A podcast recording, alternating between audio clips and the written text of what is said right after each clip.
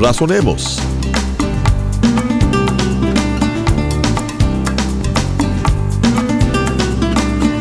Dios nos ha dado las pautas a seguir para vivir una vida centrada y llena de propósito. En este programa estaremos examinando la Biblia, que es la palabra de Dios escrita y que nos guía a la verdad y al conocimiento mismo de Dios.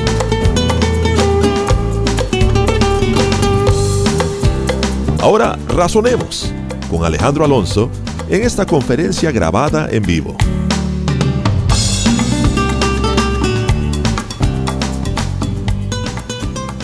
Juan capítulo 3. Dice aquí que había un hombre de los fariseos que se llamaba Nicodemo, un principal entre los judíos. Este vino a Jesús de noche y le dijo, Rabí, sabemos que has venido de Dios como maestro, porque nadie puede hacer estas señales que tú haces si no está Dios con él. Respondiendo Jesús le dijo, de cierto, de cierto te digo que el que no naciere de nuevo no puede ver el reino de Dios. Aquí viene un hombre de noche a ver a Jesucristo. En el capítulo anterior habíamos leído que decía que el Señor no tenía necesidad de que nadie diese testimonio del hombre porque él sabía lo que había en el corazón del hombre. Aquí viene este Nicodemo. ¿Quién era Nicodemo? Lo viene a visitar. Obviamente estamos hablando aquí al principio del ministerio del Señor. Ha visto las señales que el Señor ha hecho y cree en eso. Pero está con un poco de duda, con un poco de temor sobre todo, porque era uno de los del Sanedrín más adelante en este mismo Evangelio se nos dice que era uno de los judíos que estaban a cargo de, de los juicios y todo esto. Y entendemos que Nicodemo, lo vemos en dos acontecimientos más, que fue una persona que siguió al Señor, pero con, de noche, así como en privado, ¿verdad? Porque se, no quería perder su reputación y su posición social a la persona que estaba en contra de los judíos, de los líderes de los judíos, le cerraban la entrada a la sinagoga y eso era prácticamente cerrarle la puerta a toda actividad social y comercial en Jerusalén, en Israel. Entonces, este Nicodemo viene de noche a él. Obviamente el Señor conoce lo que hay en el corazón de Nicodemo. Nicodemo empieza a hablar de alguna manera elocuente, haciendo un saludo y le dice, Rabí, sabemos que has venido de Dios sabemos quién es, de quiénes está hablando. Los demás fariseos no lo confesaban. Es impresionante que Nicodemo dice, nosotros sabemos que vienes de Dios. ¿De quiénes estás hablando? ¿Cuánta gente está hablando aquí? Saben, en realidad los fariseos sabían que Jesucristo venía de Dios. Lo sabían. Lo sabían mejor que los discípulos mismos. Mucho mejor. Ellos entendieron quién era el Señor, sabían que iba a resucitar. Cuando los discípulos eh, ya habían perdido esperanza, estos hombres estaban tratando de, tapar la, la tumba. Entendían y conocían las situaciones, conocían las profecías y entendían. Sabemos que tú eres de Dios, le dice. ¿Por qué? Porque nadie puede hacer las señales que tú haces si no está Dios con él. El Señor sabe que Nicodemo está diciendo la verdad porque conoce el corazón del hombre. Y el Señor sabe que Nicodemo tiene una pregunta en su corazón que no la está haciendo todavía. Y la pregunta de Nicodemo, ya me la imagino yo, es la misma pregunta que hizo el joven rico que le dijo al Señor, ¿qué debo hacer para heredar la vida eterna? Estos hombres, estos fariseos, vivían sus vidas para ganarse la gloria con sus obras. Pero este hombre sabía que algo le faltaba. Había visto las señales del Señor, había escuchado su mensaje, era un mensaje diferente, no era un mensaje de obras porque le estaba tendiendo la mano a gente que los religiosos estaban rechazando normalmente. Entonces su mensaje no era un mensaje de obras, era un mensaje de compasión, era un mensaje de aliento. Estaba recibiendo cobradores de impuestos, ladrones, prostitutas, homicidas, a que se arrepintieran. Juan, su precursor, los estaba bautizando en el bautismo de arrepentimiento y ahora este hombre les empieza a hablar también de estas cosas y Nicodemo encuentra algo especial. Dice, sabemos que has venido de Dios y quiere hacer esta pregunta, ¿qué debo hacer para heredar la vida eterna? Y el Señor sabe su pregunta porque conoce lo que hay en el corazón del hombre y le dice, Nicodemo, tu respuesta es esto. De cierto, de cierto te digo, o sea, esto que te voy a decir es en verdad. En verdad, en verdad te digo, nadie puede entrar en el reino de Dios a menos que nazca de nuevo. Si tú no naces de nuevo, no importa lo que hagas, no vas a poder entrar en el reino de Dios. Nicodemo le dice, ¿cómo puede un hombre nacer siendo viejo? ¿Puede acaso entrar por segunda vez en el vientre de su madre y nacer? O sea, ¿cómo puedo hacer esto de nacer de nuevo? Respondiendo Jesús le dice, De cierto, de cierto te digo que el que no naciere de agua y del Espíritu no puede entrar en el reino de Dios. Lo que es nacido de la carne, carne es, y lo que es nacido del Espíritu, Espíritu es. No te maravilles de que te dije, os es necesario nacer de nuevo. El viento sopla de donde quiere y oye su sonido, mas ni sabes de dónde viene ni a dónde va. Y así es todo aquel que es nacido del Espíritu. Le dice, no, Nicodemo, no vas a nacer de la carne nuevamente. No se trata de nacer nuevamente de la carne tiene que nacer del agua y del espíritu. Ah, hay muchas eh, explicaciones acerca de esto del agua y del espíritu, pero la que más me parece a mí correcta es la siguiente. Juan dijo, yo los bautizo a ustedes en agua para arrepentimiento. Va a venir otro después de mí que los va a bautizar en Espíritu Santo y fuego. El bautismo de agua se relaciona con el arrepentimiento. ¿Por qué? Porque no hay entrada a las buenas nuevas, al perdón de Dios, sin el arrepentimiento. Tiene que haber, el primer paso que tengo yo que dar es el de llegar al Señor arrepintiéndome de mi pecado. Por eso el mensaje era, arrepiéntanse porque el reino de los cielos se ha acercado. Yo no puedo ir al cielo, no hay manera que yo compre mi salvación. Pero ¿saben? Algunas gentes dicen equivocadamente que Dios ha escogido a algunos para que se salven y a otros no. Y los que Él escogió que se salven se van a salvar porque el Dios los escogió. Y el que no los, a los que no escogió, aunque se quieran salvar, no se van a salvar.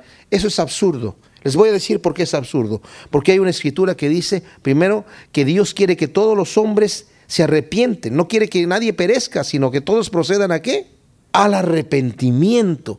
Que todos procedan al arrepentimiento. Porque también otra escritura dice, al corazón contrito y humillado tú no desprecias. Si yo llego arrepentido y contrito delante del Señor, humillado, el Señor no me va a decir, no, hazte para allá, a ti no te he escogido. Entonces dice, es necesario que nazcas primero del agua, a través del arrepentimiento y del Espíritu. Además, el agua era un símbolo muy especial para los judíos de limpieza, entendían esto. Y el nacimiento del Espíritu, pero ¿cómo vas a nacer del Espíritu? Ahora, primero le dice, lo que es nacido de la carne es carne. De ninguna manera, por muchas cosas que hagas, si tu pregunta es qué debo hacer para entrar en el reino de los cielos, no puedes, porque lo que es nacido de la carne es carne. Todo lo que tú hagas va a ser carne. A través de ninguna obra me puedo ganar el reino de los cielos, porque todas mis obras son trapos de inmundicia, dice la Biblia, son trapos sucios, llenos de podredumbre delante de Dios, porque lo que la carne produce es más carne. Dice aquí, te es necesario que nazcas en el Espíritu. Tú no vas a poder entrar en el reino de Dios a menos que seas nacido del Espíritu. No te maravilles entonces de que he dicho que es necesario nacer de nuevo. Y luego dice, el viento sopla de donde quiere y oye su sonido, mas ni sabes de dónde viene ni a dónde va. Así es todo que, el que es nacido del Espíritu. O sea, el nacimiento del Espíritu no vas a saber cómo va a venir. No es voluntario. Nadie dice, yo voy a escoger. ¿Quién escogió nacer? Para que diga yo, en este día dije, voy a nacer hoy. No, el nacimiento es algo involuntario. Y dice aquí que el viento sopla y no sabemos cómo sucede, pero nos va a explicar algo especial el Señor aquí.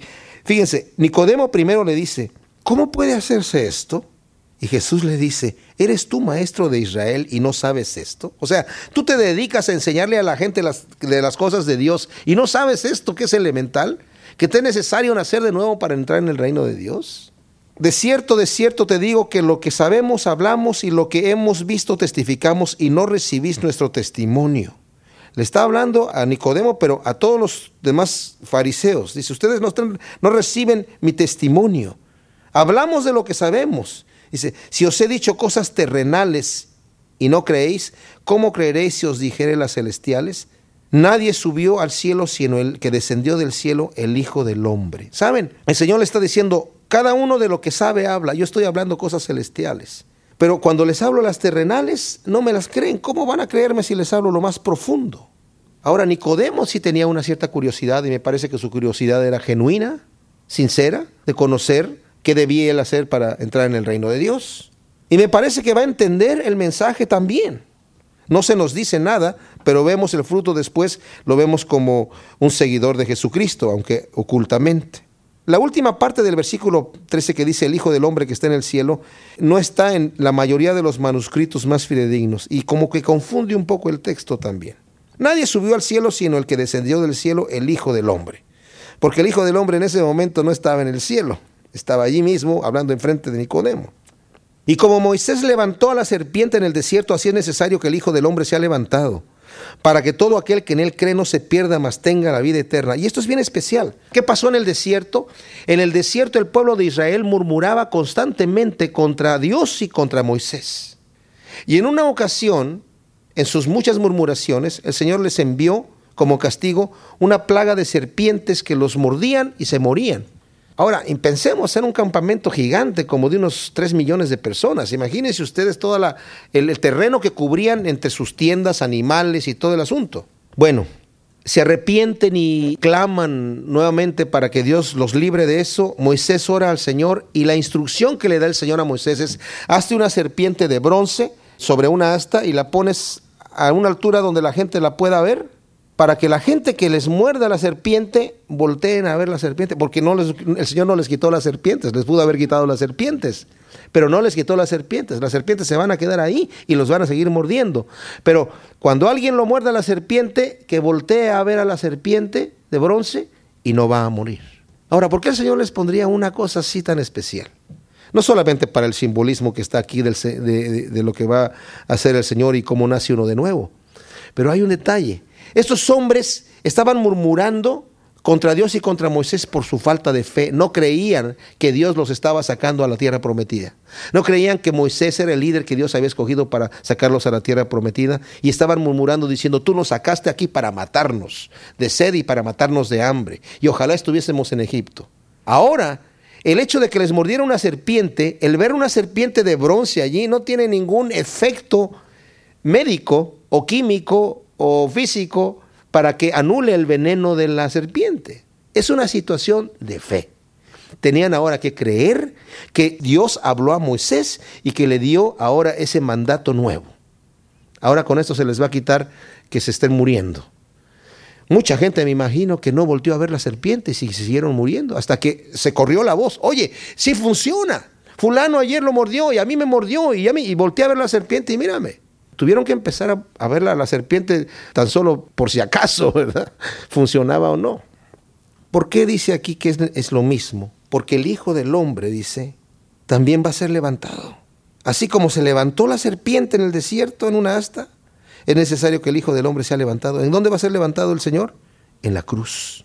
Para que todo aquel que en Él cree no se pierda, mas tenga vida eterna. Oye, pero solamente creer en el Señor ¿Qué, debo hacer para heredar la vida eterna? ¿Cómo hago para nacer de nuevo? Solamente tienes que creer en Él. Ahora, creer en el Señor no es creer que Él existe.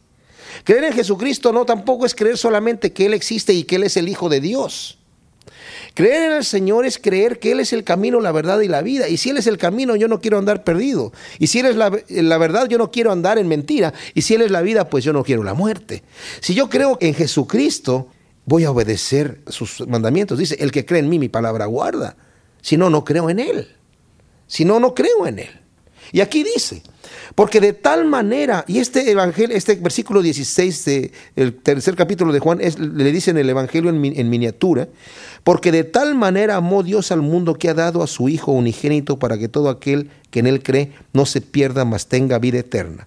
No sabemos si aquí sigue hablando Jesucristo o es un comentario de Juan. De cualquier manera, aquí está, y es la verdad y es la palabra de Dios.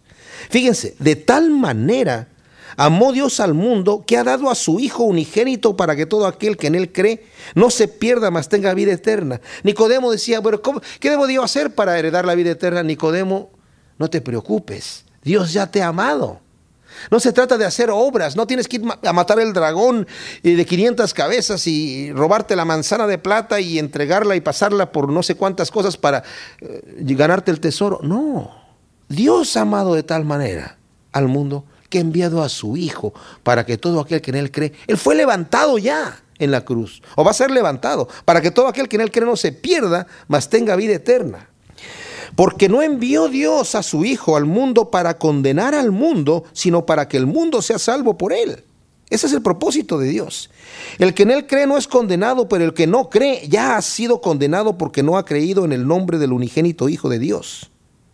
Y esta es la condenación que la luz vino al mundo y los hombres amaron más las tinieblas que la luz, porque sus obras eran malas, porque todo aquel que hace lo malo aborrece la luz y no viene a la luz para que sus obras no sean reprendidas, mas el que practica la verdad viene a la luz para que sea manifiesto que sus obras son hechas en Dios.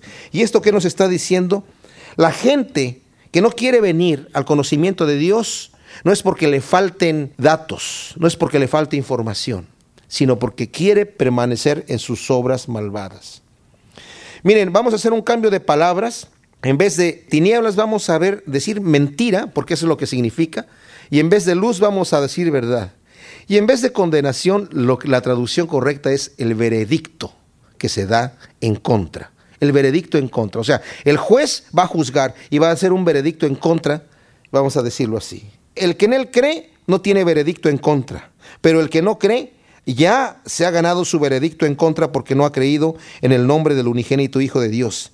Ese es el veredicto que está en contra, que la verdad vino al mundo y los hombres amaron más la mentira que la verdad porque sus obras eran malas, porque todo aquel que hace lo malo aborrece la verdad y no viene a la verdad para que sus obras no sean reprendidas. Mas el que practica la verdad viene a la verdad para que sea manifiesto que sus obras son hechas en Dios. Qué tremendo, ¿verdad? Qué fuerte está este mensaje. O sea, hay esperanza para el que quiere arrepentirse, pero el que quiere permanecer en su pecado ya se ha ganado su veredicto en contra del mismo. Después de esto vino Jesús con sus discípulos a la tierra de Judea y estuvo ahí con ellos y bautizaba. Ahora aquí nos dice que bautizaba, pero en realidad él mismo no bautizaba. Si leen el primer versículo del capítulo 4 dice, cuando pues el Señor entendió que los fariseos habían oído decir Jesús hace y bautiza más discípulos que Juan, aunque Jesús no bautizaba sino sus discípulos. Ese es un tema que lo vamos a ver después. Pero estaba bautizando los discípulos en una área diferente donde estaba Juan. Juan bautizaba, nos dice el versículo 23 también, pero en Enón, junto a Salim, porque había ahí muchas aguas y venían y eran bautizados. Porque Juan no había sido aún encarcelado. Entonces hubo discusión entre los discípulos de Juan y los judíos acerca de la purificación. Y vinieron a Juan y le dijeron, rabí, mira que el que estaba contigo al otro lado del Jordán, de que tú diste testimonio, bautiza, y todos vienen a él. Respondió Juan y dijo, no puede el hombre recibir nada si no fuere dado del cielo. Vosotros mismos me sois testigos de que dije, yo no soy el Cristo, sino que soy enviado delante de él. El que tiene a la esposa es el esposo, mas el amigo del esposo que está a su lado y le oye, se goza grandemente de la voz del esposo. Así pues, este mi gozo está cumplido, es necesario que Él crezca, pero que yo mengüe. Aunque Juan el Bautista presentó a Jesucristo como el que tenía que venir después de Él, y Él lo entendía así, los discípulos no tanto, ¿verdad? Y siempre lo veían como hay una competencia, oye, Él está bautizando más, o Él está bautizando en, el otro lado y, y, tú también acá, ya se nos está abriendo aquí una competencia, se nos está armando aquí la competencia, ¿qué hacemos? Y luego nos dice aquí en el versículo 25 que hubo discusión entre los discípulos de Juan y literalmente la traducción es y un judío, no eran los judíos, era un judío. Siempre que Juan habla de los judíos se refiere a los líderes judíos. Aquí era un solo tipo, una persona ahí que singularmente estaba tal vez diciendo, oye, ¿y por qué bautiza más gente? Tal vez trajo ese, ese, mismo problema. ¿Por qué bautiza más gente eh, Jesús allá? ¿Será que eh, eh, purifica mejor que Juan o cómo está? Y hubo una discusión ahí que no sabemos exactamente cuál era acerca de la purificación y de esta situación. El caso es que vienen con Juan con el argumento, le dicen, oye, el que estaba contigo está del otro lado del Jordán y está bautizando y, y todos están yendo para allá. Entonces Juan dice, ¿saben qué? Nadie puede hacer las cosas que está haciendo si Dios no, no lo ha enviado. Yo ya les he dicho que yo soy el que viene a preparar el camino, yo soy el amigo del esposo. Yo estoy aquí gozándome de lo que el Señor está haciendo. Él ya les dijo que les había dicho que Él es el Cordero de Dios y les va a anunciar un poco más aquí enseguida otras cosas importantes. Pero el detalle es este. Juan está entendiendo es necesario que Él crezca y que yo mengüe. Qué tremendo es el Espíritu Santo cuando le impregna a la persona lo que Dios está haciendo, la voluntad verdadera del ministerio que Dios le ha dado a desempeñar.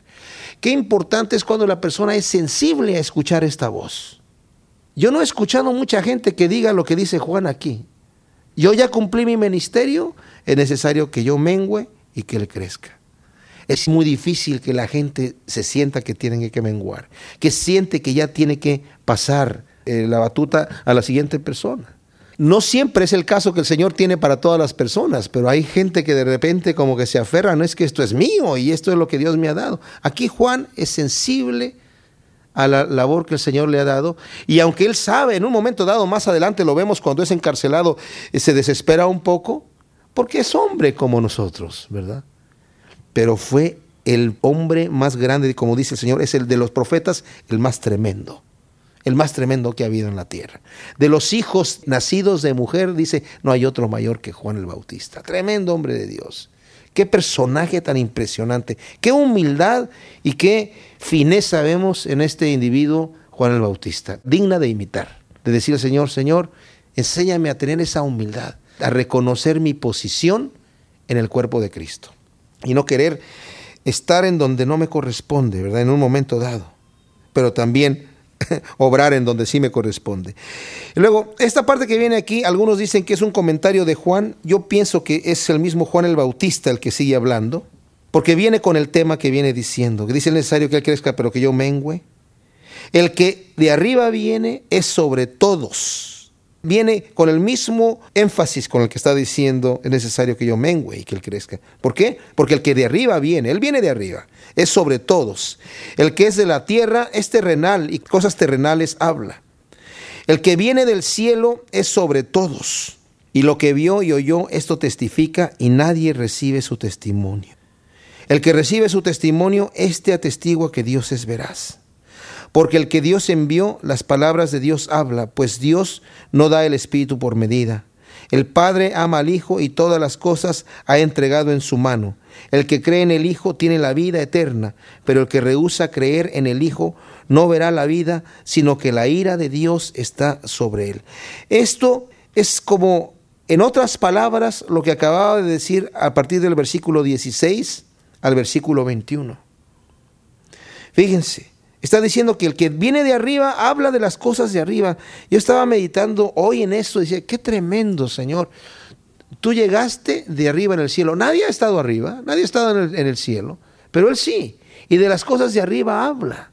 ¿Y cuáles son las cosas de arriba? No lo que nosotros nos imaginamos, la pompa, la grandeza, el lujo y la, la, exuberancia. No, la humildad, la mansedumbre. Aprendan de mí que soy manso y humilde. Señor, pero muéstranos al Padre. Bueno, ¿Me han visto a mí? Han visto al Padre. ¿Se imaginan ustedes qué será llegar al reino de Dios y ver al Padre con la misma humildad y mansedumbre? Porque es el mismo Dios. Y luego dice, lo que vio, eso testifica. El que recibe su testimonio, el que le crea a Él y lo recibe al Señor, la persona que recibe a Jesucristo se da cuenta que Dios es fiel y que es verdadero. La persona que recibe a Jesucristo se da cuenta que Dios es amor y tiene cosas hermosas. Pero la persona que cierra sus ojos no ve la luz, no tiene la vida, porque ha rehusado, y esta palabra en el versículo 36 dice, porque rehúsa creer en el Hijo y por eso no verá la vida. Saben, la luz de Dios ha alumbrado el corazón de todo hombre. No hay hombre que tenga excusa para decir es que yo no tuve manera de saber que Dios estaba allí. La persona tiene que rehusar la verdad, la luz de Dios, para que sea condenado y para que niegue la existencia de Dios y niegue a Jesucristo. Necesita rehusar ver la luz. Pidámosle al Señor que nos utilice a nosotros como instrumentos para poder llevar esta luz verdadera, de alguna manera, fielmente delante de aquellos que no conocen al Señor. No nos quedemos sentados en nuestra comodidad de saber que Dios es bueno y es fiel. Necesitamos seguir adelante, necesitamos con ese afán y con ese amor y con, ese, con esa fuerza con la que Juan el Bautista, con la que Jesucristo, con la que los apóstoles continuaron, porque fueron testigos de esta realidad. Nosotros que también en nuestra vida hemos sido testigos de esta realidad, sigamos adelante con este mensaje de vida y de esperanza.